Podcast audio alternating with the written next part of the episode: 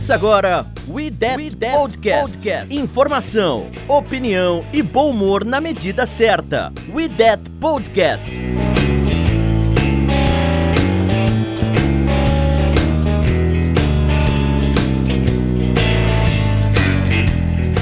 Olá galera, tudo bem? Estamos aqui para lamber as feridas, começando mais um We That Podcast, que hoje poderia muito bem chamar We As podcast. Dado a nossa última atuação aí contra o Atlanta Falcons, vamos tocar o barco, apresentar o time. With that, escalação. E aí, Igor, beleza, cara? E aí, Marcelão? E aí, galera? É, podia, podia ser um dia feliz, podia, mas a gente tá aqui pra, pra xingar o centro durante 40 minutos. Não, a gente vai ter muito tempo para lamber as feridas hoje. E aí, Léo, beleza? E aí, Marcelão, e aí, galera? É, beleza, tá daquele jeito, né? Puto, mas é melhor ficar puto 7-2 do que ficar puto 2 e 7. e mais uma vez aí, com, com o nosso convidado mais que especial, acho que a gente não pode nem mais falar que ele é, que ele é convidado, ele, ele é da casa. E aí, 7, beleza, cara? E aí, galera, beleza? Feliz de estar aqui com vocês de novo, porém, que inaceitável o que aconteceu. E eu aqui hoje, é, nessa difícil, árdua missão de substituir o nosso chefe, nosso capitão, nosso 01, Caião, que por, por motivos de trabalho hoje está fora, e a Jé também, que na ausência do Caio ela que apresenta. E a gente vai tentar fazer o melhor possível aqui hoje cornetar bastante e, e segue o jogo.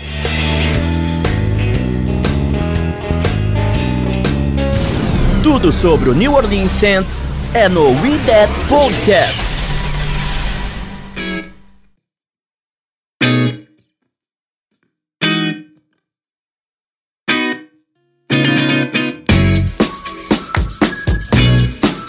Bom, é, para começar, como, como virou uma tradição desde o último podcast, né, podemos dizer assim, é, acho que a gente pode colocar as estatísticas do jogo, as estatísticas do Saints. Se bem que eu não, não sei se vale muito a pena fazer isso, né? Mas vamos lá, né? Vamos lá, as estatísticas do jogo. Foram 310 jardas no total, totais para o Saints. É, não foi um jogo por números, assim, não foi um jogo feio, um, jogo muito feio, mas no geral foi complicado, né? Foram 258 jardas passadas no total, descontando, claro, as jardas do sex. É, 52 corridas. É, quem liderou o nosso time em jardas corridas foi o Alvin Camara, com só 4 carregados para 24 jardas. Uh, Michael Thomas, mais uma vez, foi o, o grande alívio do nosso ataque e o grande jogador da partida, apesar de ofuscado pelo jogo ruim do restante do time. Foram 13 recepções para 152 jardas.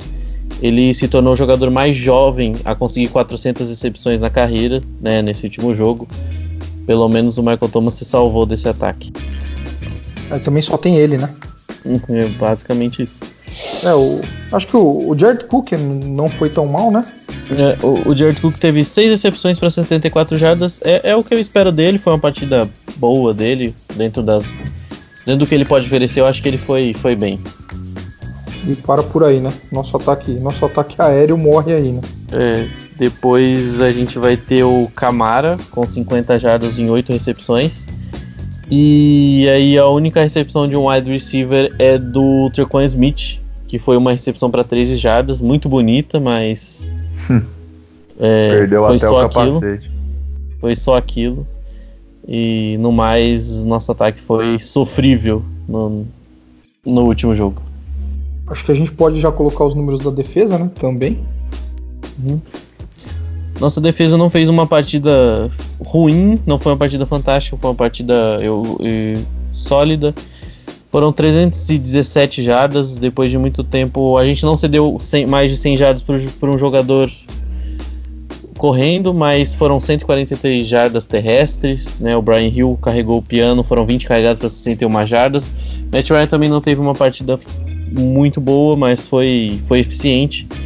Foram 174 jardas, né? Dois TDs e uma interceptação. E um first down conquistado de 15 jardas correndo numa terceira longa. É, é que o, o AJ Klein é um caso sério. A Isso, gente começa. Começa, começa. Vamos lá. É, foi uma jogada que, tipo assim, ela demorou 5 minutos aquela corrida. Uma que a linha defensiva não jogou bem. É, e, e teve aquela possibilidade da corrida. Outra que a gente precisa pensar seriamente no, em linebackers mais capazes, sabe?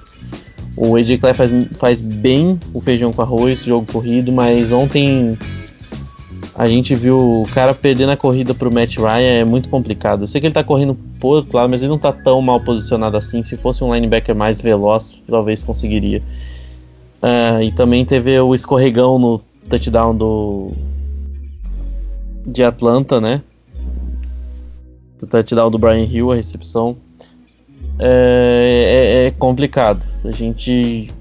Eu, eu acho que é a única posição que o Saints, na defesa, o Saints precisa melhorar. Eu acho que a linha defensiva tem potencial, não foi um jogo bom, mas a linha defensiva tem potencial. Só que o grupo de linebackers é algo que a gente tem que olhar com carinho, porque prejudicou. E foi um jogo ruim no geral do grupo de linebackers, porque a Atlanta conseguiu correr bem com a bola. O começo do jogo, eles foram muitas vezes é, surpreendidos pelas corridas. é, é, o, o nosso grupo de linebackers vive e morre pelo trabalho da nossa linha defensiva. Se a nossa linha defensiva não conseguir criar espaços para eles fazerem jogadas, eles não vão fazer. Quem mais prejudica isso é o AJ Clark, que é o mais limitado do, do nosso grupo. É, o Demario Davis ainda é um cara mais atlético, mais inteligente, consegue algumas jogadas, né? Foi inclusive responsável pelo nosso único sec na partida, que foi até meio esquisito, mas contou, tá valendo. É, foi o nosso melhor jogador defensivo, eu acho, junto do Marcus Williams. Ele teve um sec, três tackles para perda de jardas, um passe desviado e dois QB hits. Então, assim, número bom, ótimos números do Mario Davis na partida. É, então foi um jogo que a gente foi surpreendido pela estratégia do Falcons, não soube, até que se adaptou defensivamente é, ao, de- ao decorrer do jogo, tanto que em termos de jardas a gente a gente até que não sangrou tanto, foram 317 jardas, não, não foi muito feio e o jogo aéreo do, do Falcons não fluiu, mas a gente sofreu com faltas também. É, a gente foi um time muito indisciplinado. Deixa eu pegar aqui as estatísticas com faltas, que é importante. O Saints cedeu. Um comentário rapidinho aqui. Pode posso falar. fazer? Claro. É, sobre- antes que a gente já, já ande pra frente do AJ Klein, é, no começo da temporada, antes de começar a temporada, se falava no corte dele, porque a gente comprometeu um salário razoavelmente alto para ele. Foi um pouco mais de 30 milhões por quatro anos, lá em 2017, quando a gente assinou. E o garantido desse contrato está acabando. Então eu imagino que se ele não mostrar mais do que isso aí, não volte para o ano que vem e seja cortado. Então realmente é algo para olhar com carinho na próxima off-season, quando ela chegasse. Eu não, não imagino que o contrato dele vai valer a pena, ainda mais que não é garantido. E pegando o gancho aí no, no comentário do 7, vocês acham que ele pode entregar mais do que isso? Não, Porque ele, ele, ele não é um jogador físico, certo? ele. É- É porque a gente sofreu tanto com falta de linebackers que pensavam, que aí, tipo, quando a gente viu um cara que tinha meio cérebro, a gente ficou feliz. É, mas quando ele foi contratado, já a gente já sabia. Eu, eu já, já não, nunca gostei do Ed Clyde da época do Panthers. Ele nunca foi um grande jogador, ele sempre foi um reserva. Né? Ele sempre foi reserva, sempre o cara que teve muito problema para marcar o passe a vida inteira. Só que ele era, ele, ele era melhor do que, que a gente, do que a gente tinha aqui. Por muito tempo a gente, a gente teve o Stephon Anthony, que eu acho que tá, até tá no Special Teams do Saints. É, e o Craig Curtis Robertson. Lofton. Curtis Lofton. O Curtis Lofton é uma máquina de tackles depois de 15 jardas. É uma máquina de tackles. Ele tinha 140 tackles depois que o jogador já tinha conseguido o first down. É, Esse aí é E- acho que a única coisa boa que esse cara fez na carreira foi dar uns tapas no Cam Newton depois daquele, daquele, Daquele- super cam lá no. no da comemoração, né? Aham. no- é, é. A única coisa boa que esse cara fez na carreira foi, foi essa aí. Mas, cara, a gente teve muito linebacker ruim.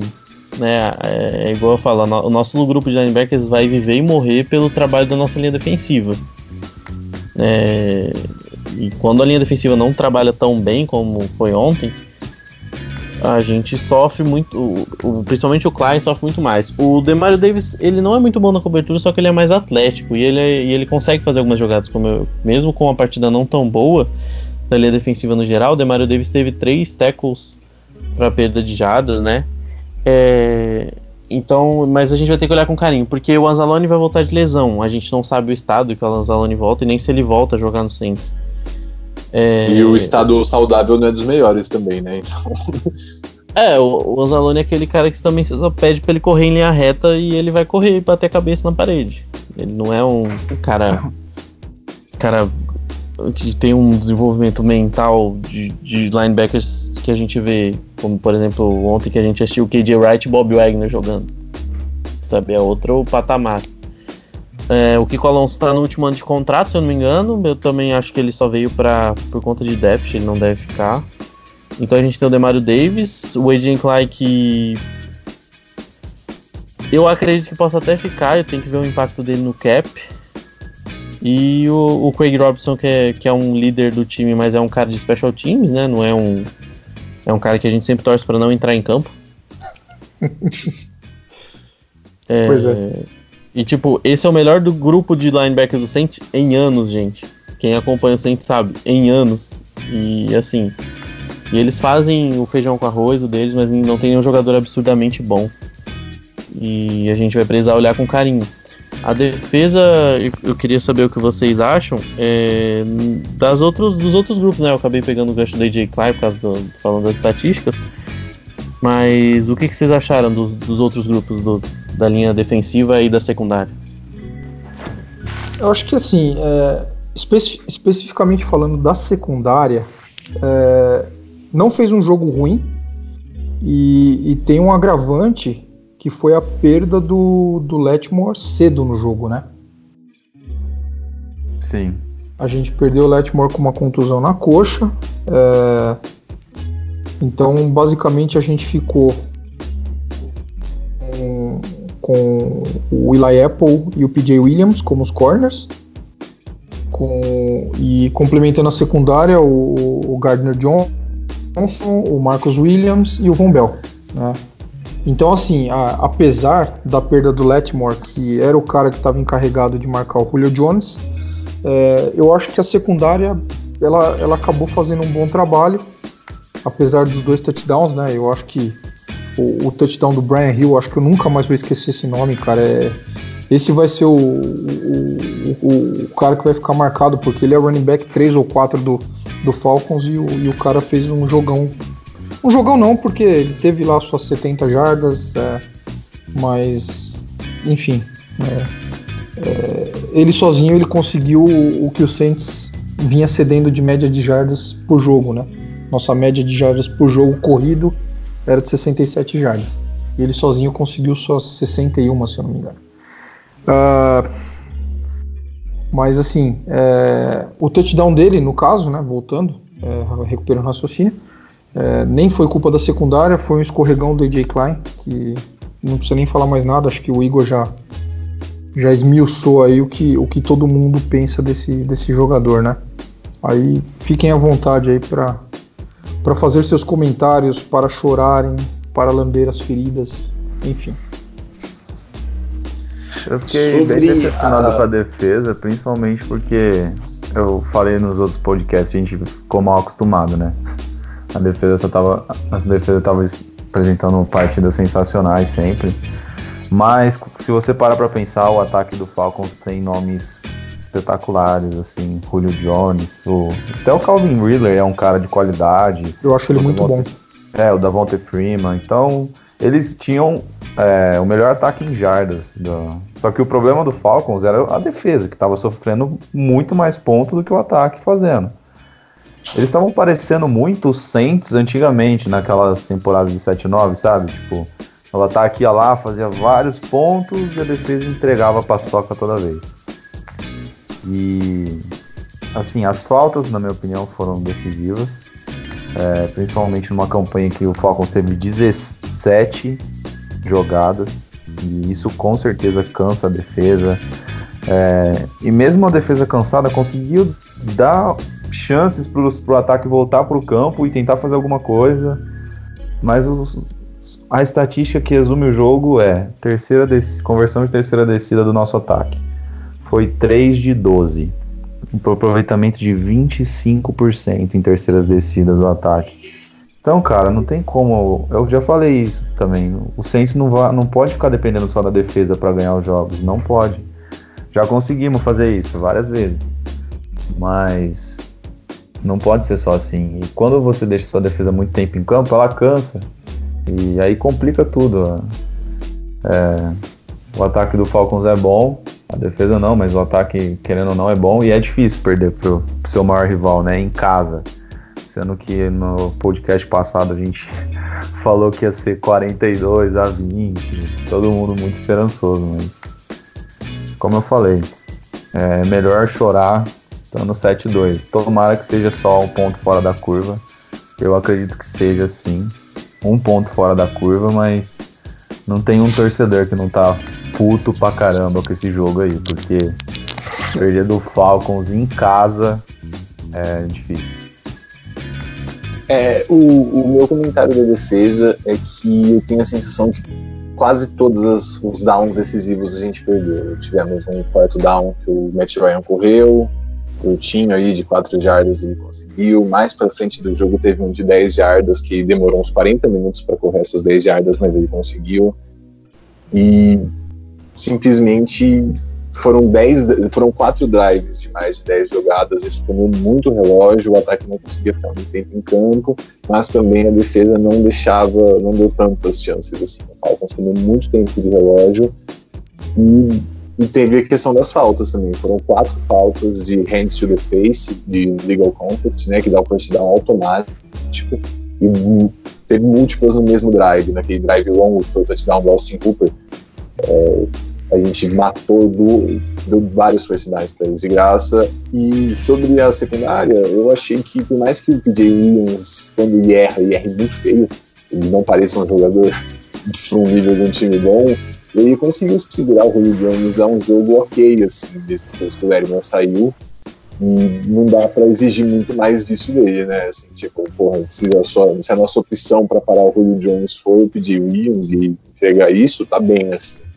Porque que nem um comentário no Twitter, para jogar contra Elite, você também tem que ser Elite. E é, tipo, ele não é. Mas isso é o melhor que ele pode fazer. Então é. Da nossa defesa, em suma, o que eu achei foi isso. É, não conseguimos segurar alguns drives importantes e faltou alguma coisa, assim. Né? Eu tenho a impressão que do primeira, da primeira jogada em diante, o Falcons teve mais chances de ganhar a partir do momento do primeiro snap, foi uma corrida longa, um reverse pro Ridley, tem a sensação que eles estavam no controle da, do jogo já, então foi feio.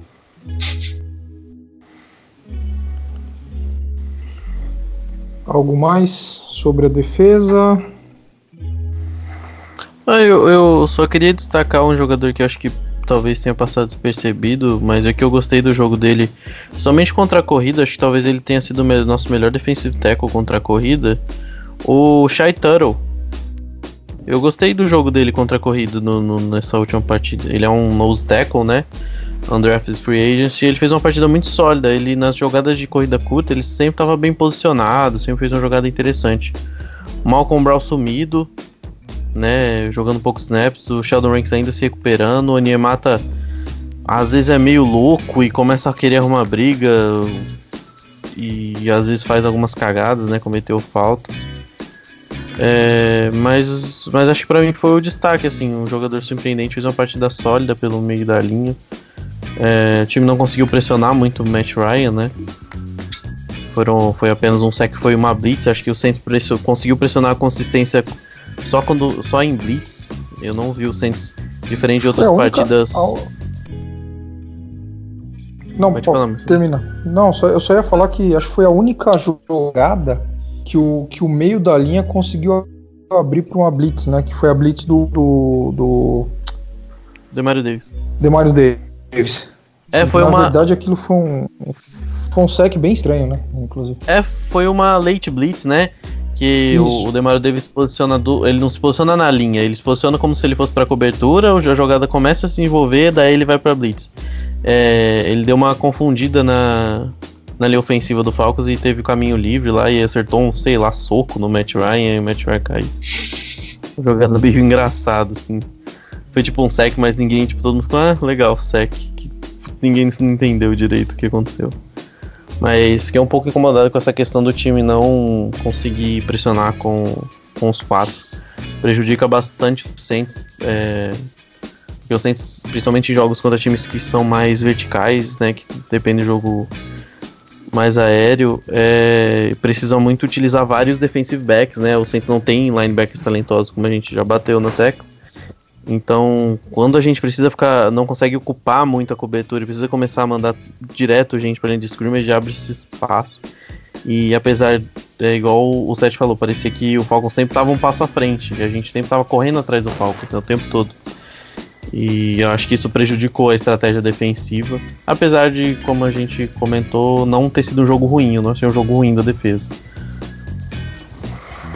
Parecia que toda terceira descida o Falcons conseguia converter. E você não chegar no QB, você complica a secundária, né? Com wide receivers bons, se o Matt Ryan tem muito tempo para lançar a bola, ele vai achar o alvo, com certeza. E vocês acham que essa partida do Falcons ela, ela, pode eventualmente expor alguma fraqueza no, do nosso time que os outros não tenham percebido ainda e, e, e, de repente os adversários a partir de agora virem mais preparados para enfrentar o Saints ou isso aí foi um, uma casualidade entra naquela cota de jogos horríveis que a gente sempre tem um por temporada, né? O que, que vocês acham disso?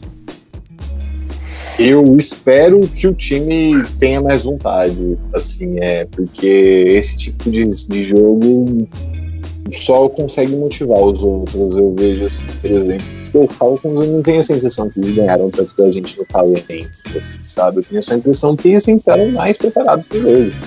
É uma questão de alguém que prepara o, o time olhar e falar: olha, tá vendo? Então, sempre se, a gente entrar ligado, a gente consegue levar deles. Eu, que eu imagino que seja exatamente o que o Bruce Arians está fazendo com o Tampa Bay Buccaneers jogando na semana que vem, mas a gente comenta sobre isso um pouquinho mais pra frente. E aí? Léo, Igor? Ah, eu, eu, acho... Pode falar, Léo. Eu já falei demais. Não, eu acho que, como eu falei, eu acho que esse jogo vai ser um ponto fora da curva. Igual você falou, Marcelão, acho que vai entrar para a série dos jogos que o Saints consegue perder para ele mesmo. Sim. É, eu falei no último podcast, né? Eu não vou falar aqui que o Saints vai perder todos os próximos jogos da temporada, porque isso é extremamente improvável de acontecer. Não acho que ninguém, que todo mundo desaprendeu a jogar futebol americano nessa bye week aí, porque é, parece que os Saints não treinou muito bem nessa bye, né?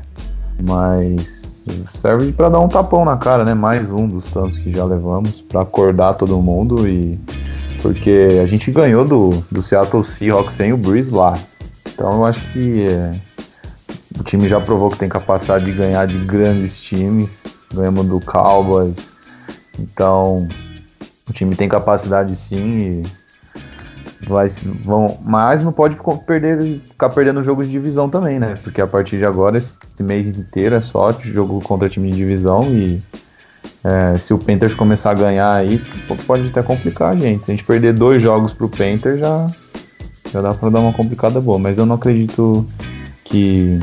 É, claro que mostrou alguns pontos fracos, mas o Sean Payton é mestre em corrigir durante a semana os erros que aconteceram durante a semana.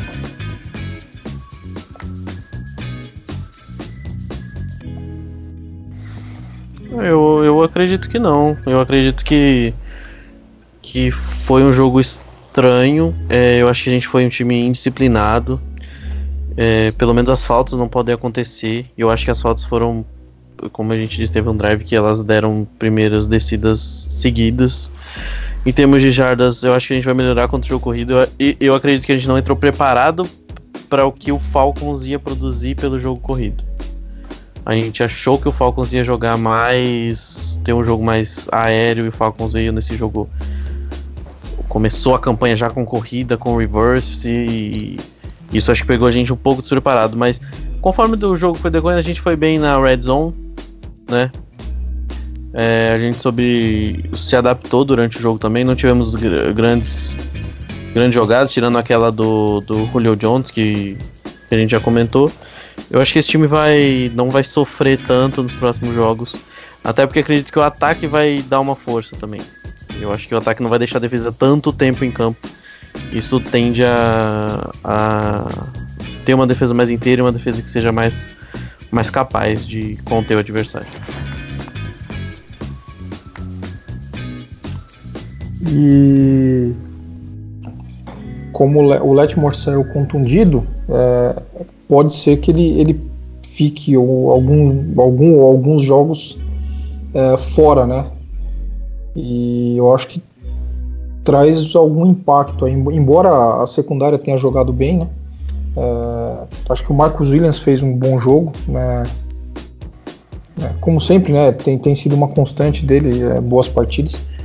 É, mas acho que a ausência do, do Latimore, principalmente levando em consideração que, que a, que, a gente vai enfrentar um, um time que tem o, o Mike Evans agora, o Chris Goodwin, é, acho que pode fazer falta, né? Pode ter algum impacto aí na, na, na secundária. É, uma, o Lightmore vai ser avaliado semana a semana, né? Sim, sim. Ele, então a gente vai. Eu acho que o Saints vai ser cauteloso, né? O nosso recorde não, não pede. O Joe ele jogou muito bem. Teve uma jogada que ele forçou uma um passe incompleto, que ele tava coladíssimo no Julio Jones, e teve outro que o Julio Jones só pegou porque o Julio Jones é muito bom. E foi uma jogada que ele tava, ah, tava colado, não cometeu falso, teve pouquíssimos erros. O Apple tá, Apple tá jogando muito bem, é bom destacar. Só que é um jogo difícil, a gente espera que o Letmore é, volte logo, porque atrapalha na rotação, né? Você pode ver que o, o Charles Garner-Jones já tem que começar a jogar no slot, o PJ vai jogar no outside. Aí, por exemplo, ontem a gente teve o JT Gray jogando alguns snaps como safety. Ele não é um, ele é um bom special teamer, mas não é um cara que você quer ter em campo como safety, né? É, então a gente espera que o Letman volte logo, porque a nossa secundária tá, tá jogando bem e saudável, a gente pode causar estrago. Vai ajudar muito a nossa linha defensiva, é, a nossa secundária se manter saudável. Um comentáriozinho rapidinho na, na, secundária, já que eu falei mal do contrato do AJ Klein, eu tenho que falar mal do contrato do Patrick Robinson, nosso popular Robinho,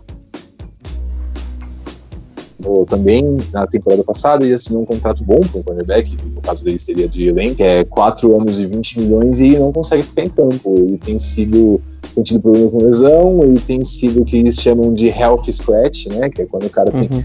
o cara tá saudável e, e, é cortado porque ele não consegue ficar em campo e realmente tá se mostrando um investimento terrível que a gente fez nele e ele, o cara não consegue entrar em campo apesar de ter um salário relativamente alto para a secundária. É o segundo, é o maior salário da secundária, se eu não me engano. Talvez o do Leriman seja maior por causa da escala dos rookies, mas o cara que a gente mais paga dinheiro na secundária não consegue entrar em, não consegue entrar em campo.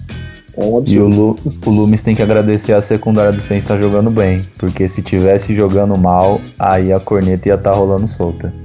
Mas como a secundária tá jogando bem, aí dá meio que uma uma esconde embaixo do tapete, vai, essa cagada que eu fiz. Mas realmente foi um investimento, porque o cara ganhou o Super Bowl, beleza, aí foi, contratou, mas só lesão. Bom, é... acho que a gente já pode partir para o próximo adversário, né? É, Vamos falar domingo. do ataque, né? Fala mal Vai do falar ataque. do ataque? Então, um breve comentário no ataque. chorem, chorem. Sigamos chorando.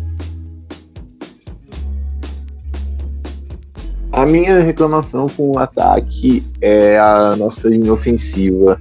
Eu separo, o que eu vi me chamou muita atenção que o Falcons estava tendo muita dificuldade para chegar no quarterback. E contra a gente foi exatamente o contrário. Eles tiveram muita facilidade. É, na temporada eles acumulavam 7 sacks até o jogo contra o Saints e foram 6. 2,5 do Grady Jarrett, que acabou com a nossa linha ofensiva. Uhum. Se aproveitou da lesão do Pitt também, que não, não é dos melhores, mas o reserva entrou muito mal. Will e Clapp. também é outra questão. Isso, Will Clapp.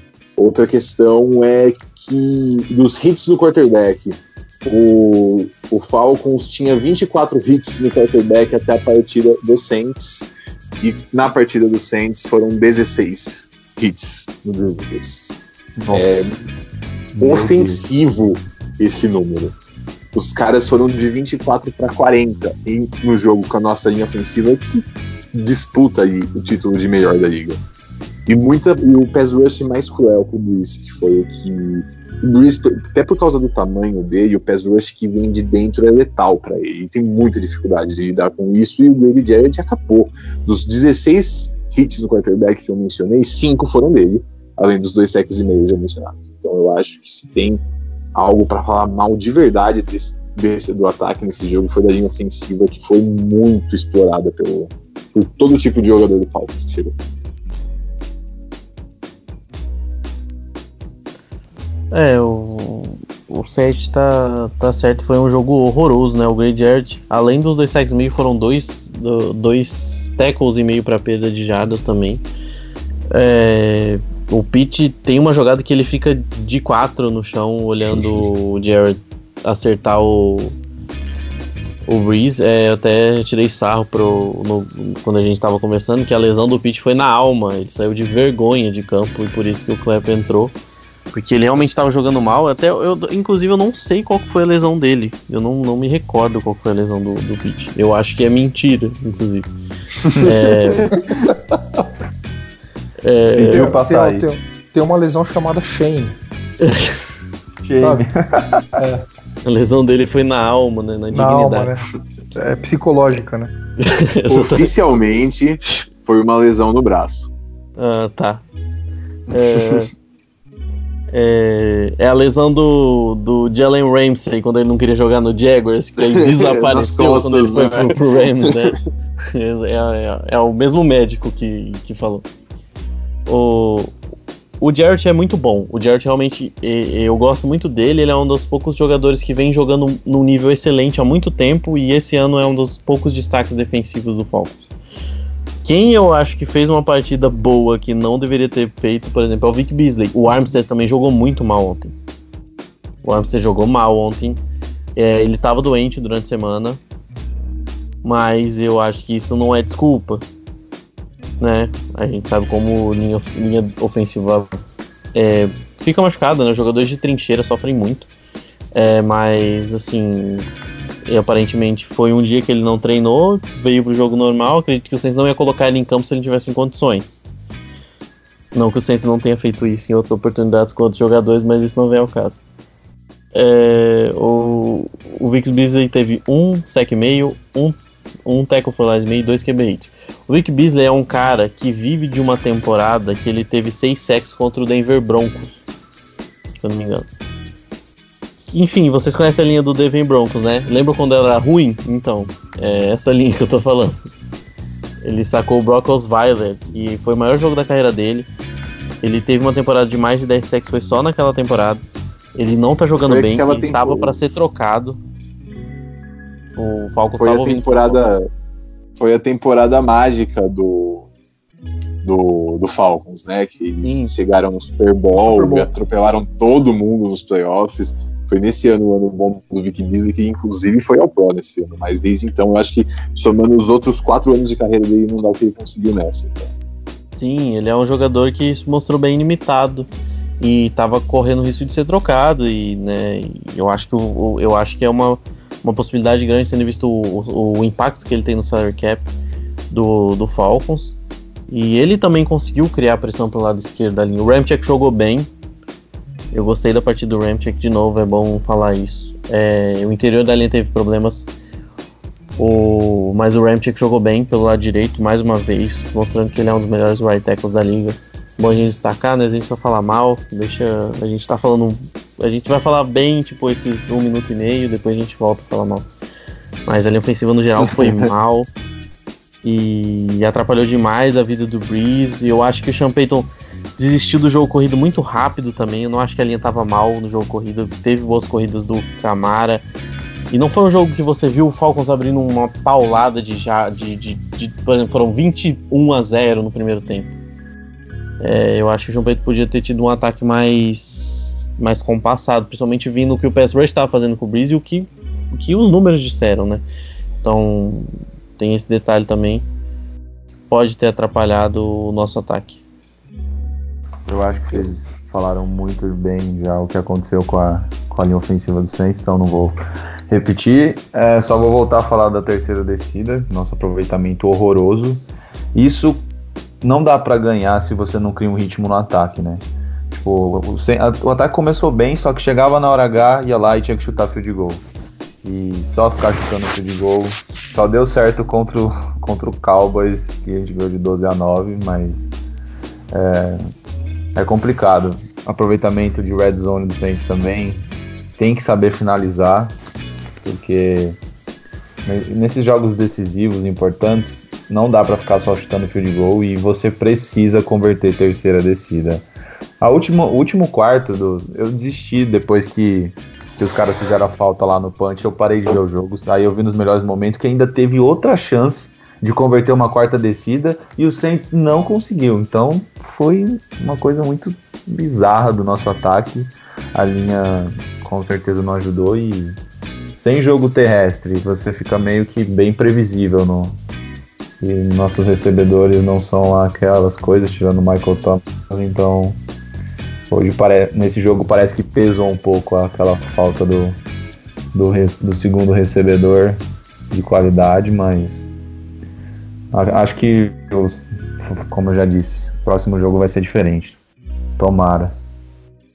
E, e para finalizar o, o assunto ataque, linha ofensiva, é, e aproveitando que o, que o, que o Seth falou em, em dar muito dinheiro para jogador que não está sendo utilizado, eu faço uma pergunta aos senhores: onde anda Nick Easton?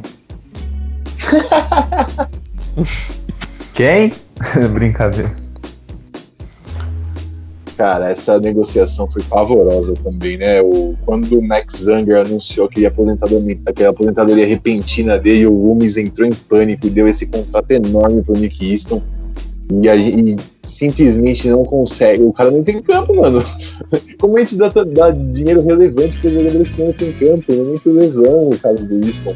Eu acho que tem que. Às vezes, sei lá, podiam dar uma olhada para ele aí, para para testar como depth, ainda mais depois desse jogo ruim. Mas eu não, não boto muita fé que isso aconteça, não. Porém, talvez seja mais uma. Ainda bem que o contrato dele tem pouquíssimo de garantido, era quase, praticamente era só esse ano de garantido. Então, é, se não tiver mais jeito na off-season, ele pode ir embora, que não vai deixar muita, muito de dead é, money, não. Eu, eu, eu, até coloco isso em discussão, é, é de propósito, tá? Porque a, a, minha cabeça, ela não entra na minha cabeça é, o fato de que a gente tem alguém pior que o Will Clapp. não, de verdade, cara. É, a gente sabe que o, o Pete tem seus problemas. É, o Warford é um bom jogador, mas também passou vergonha contra o contra o Grady Jarrett né, né nesse jogo.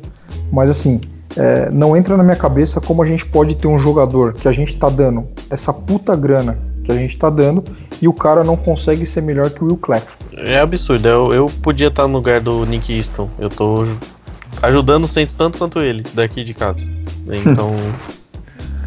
Não, e a linha precisa de um reserva, né? É uma posição é. que machuca muito. A gente um não tem rotação. Você a precisa ter rotação. um reserva. É, é, tipo assim. Ainda mais o Pitch, sempre machucando, cara. O Pitch, o, o ele é o é, é, engraçado, né? Porque a gente fala que o Armstead machuca, o, e o Pitch também. O Pitch é o reserva imediato do Armstead, né?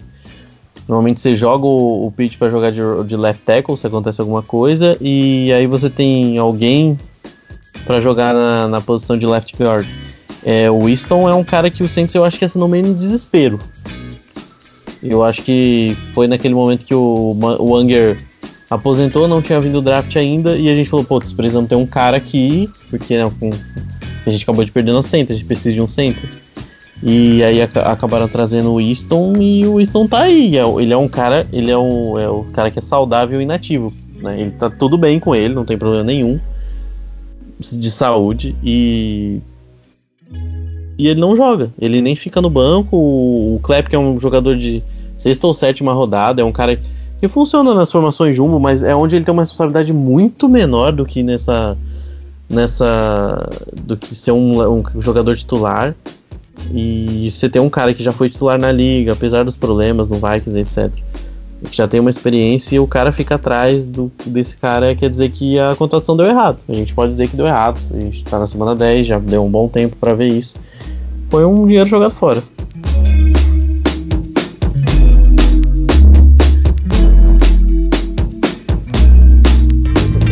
Ouça e compartilhe no YouTube, Spotify, iTunes e demais plataformas.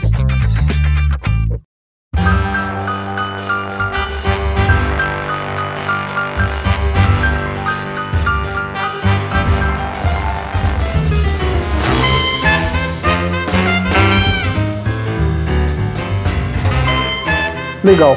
É, e para a gente finalizar, é, acho que Agora é hora de, de falar do próximo jogo. É, já choramos, já pistolamos e agora a gente tem que pensar no Buccaneers. Jogo domingo é, em Tampa Bay, com transmissão ao vivo na, na TV paga, como diz a Gé, é, mas é na ESPN. Uhum. E Acho que não tem muito o que falar do Buccaneers, é, não tem muita novidade. A gente enfrentou os caras há o quê? Há quatro, cinco semanas atrás, certo? Deixa eu confirmar aqui. É, eu tampa, acho né? que é, a gente tem que. Pouca coisa mudou, né? É, não tem. Eu, eu acho. Eu acho que pouca coisa mudou do, do último jogo, mas tem algumas coisas que a gente precisa ficar de olho. É, o Larimore, que fez um bom trabalho contra o Mike Evans, não estará. Não dá, provavelmente, né? Então é um problema. O cara é muito difícil de marcar e o Larimore costuma se dar bem com ele. Mas eu acho que esse é, o principal problema pro, pro domingo, que eu espero um jogo de muitas yardas. Eu acho que o ataque vai se recuperar e tomar que a defesa também. É, eles têm, além do, além do Mike Evans, eles têm o Chris Godwin, que, que também é um bom jogador, né? Ótimo jogador. Sim, sim. Ótimo jogador. Que no, que no jogo contra a gente no Dome, ele foi bem também, né? Ele não... É, ele teve mais de 120 jardas, deixa eu ver aqui rapidinho, mas acho que foi isso. Teve muito Muitas de garbage time. Garbage time né? É, ele é. teve aquele, aquela jogada do TD no final, né? Que ele trombou em todo mundo. É, sim. Foi horrível. E o Saints claramente já tinha desistido do jogo. Exato. É, mas é um jogador muito bom. Esse jogo é em Tampa, onde a gente costuma ter uns jogos meio bizarros. Uh, eu acho que o Tampa vai querer forçar a corrida depois de ter visto o que a Atlanta fez. Tampa vai querer correr com a bola. Tem um running back talentoso no Ronald Jones. É... Então o Saints vai ter que se preparar melhor para esse jogo, para parar o jogo corrido. Essa lesão do Letman pode pesar bastante. É... A boa notícia é que a gente tem vários jogadores jogando bem. O PJ estava jogando bem no slot, jogou bem como outside. Então isso pode essa ausência pode não ser tão sentida, mas eu espero uma partida da linha defensiva tão boa quanto foi a primeira, do primeiro jogo contra a Tampa. É, o Saints jogou muito bem, pressionou, se não me engano, foram seis sacks, né? O Davenport até teve dois, foram isso mesmo, quatro, seis, foram mais sacks até. 4, 6, é, 6 sacks exatamente. É, eu espero uma partida nesse mesmo nível. E principalmente da linha ofensiva, eu espero que a gente tenha o mesmo jogo, porque no outro jogo a gente sumiu com o Shaquille Barrett e a gente tem um agravante nesse jogo que é a volta, o, o Jason Pierre-Paul tá de volta, né? Pierre-Paul tá jogando de novo, parece que voltou bem. Então, ficar de olho nessa linha defensiva do, do Bucks, porque a secundária deles é fraca. É, tá sangrando o tempo todo nesse último jogo contra o. Cardinals. Contra o Cardinals do, do irmão do Léo. Uhum. Foi mais um, um jogo que, o, que foi muito explorado, né? O, o Kyler Murray teve 324 jardas, 3 touchdowns. É, o Christian Kirk fez a melhor a partida da vida dele com 138 jardas e 3 touchdowns, né? Recebeu todos os touchdowns. Então, o Saints conseguir conter o pass rush. Essa secundária que acabou de dispensar um cara que era uma escolha de primeira rodada, então eles estão tentando achar um jeito de ajeitar essa secundária.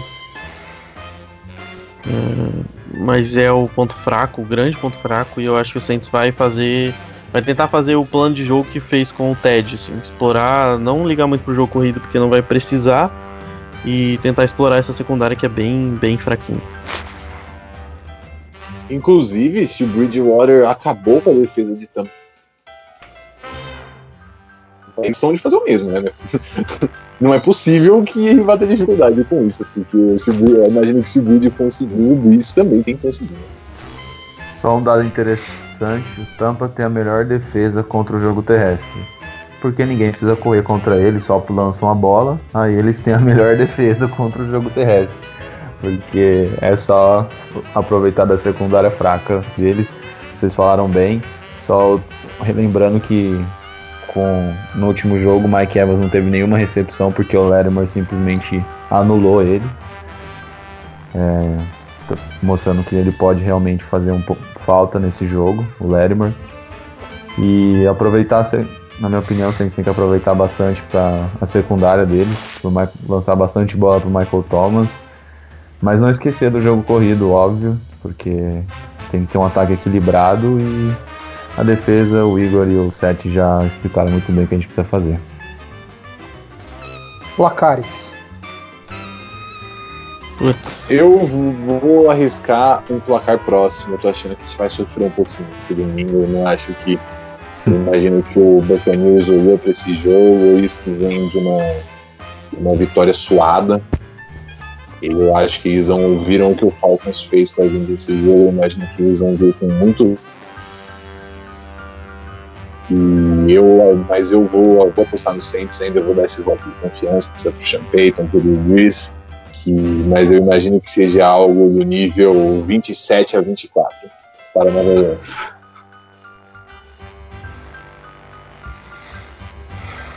Eu tô com vergonha de dar meu palpite depois da semana passada.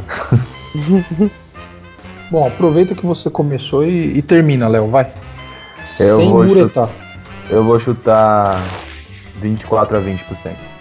É, putz, eu acho que vai ser 30 a 24%. Legal. E eu vou vai. repetir o placar de 2012, quando eu estive lá. 35 a 28. Boa. Meu Deus. Boa. Ai, ai, ai. E assim finalizamos é, mais um podcast. Sem o mesmo brilho do, do nosso querido âncora, Caio, sem o brilho da Gé, mas acho que a gente sobreviveu à ausência deles. É, acho que a gente conseguiu fazer alguma coisa decente aí, pelo menos. E. E vamos torcer aí para que o time se recupere, que, que faça um jogo decente, que consiga a vitória, que volte ao normal, né?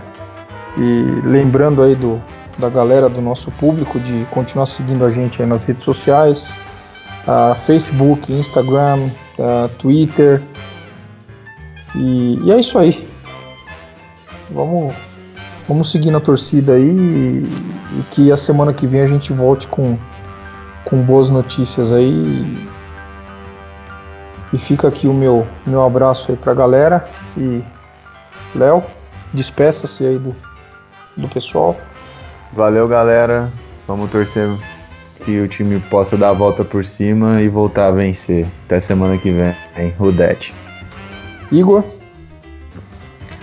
Valeu, galera, pelo, pelo tempo gasto com a gente.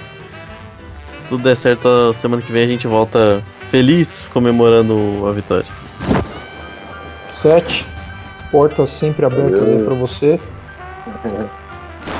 Valeu, pessoal, pelo convite e valeu também aí pelo tempo que a gente pôde passar falando em voz alta tudo que a gente tinha guardado aqui de ruim sobre esse jogo e agora a gente não pode mais olhar para ele, a gente tem que seguir em frente porque é, a Seed 1 ainda é possível. A gente está só um jogo atrás do 49ers, então eu não desisti de a gente conseguir a melhor campanha da liga ainda. E tô, ainda tenho esperança disso.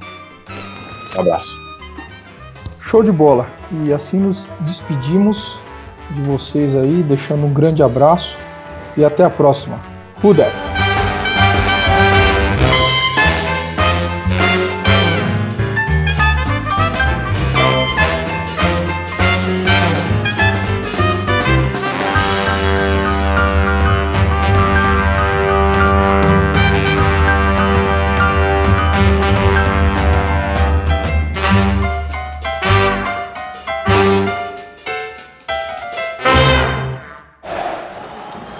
Você ouviu We That Podcast. Obrigado pela atenção e até semana que vem. Who Dat?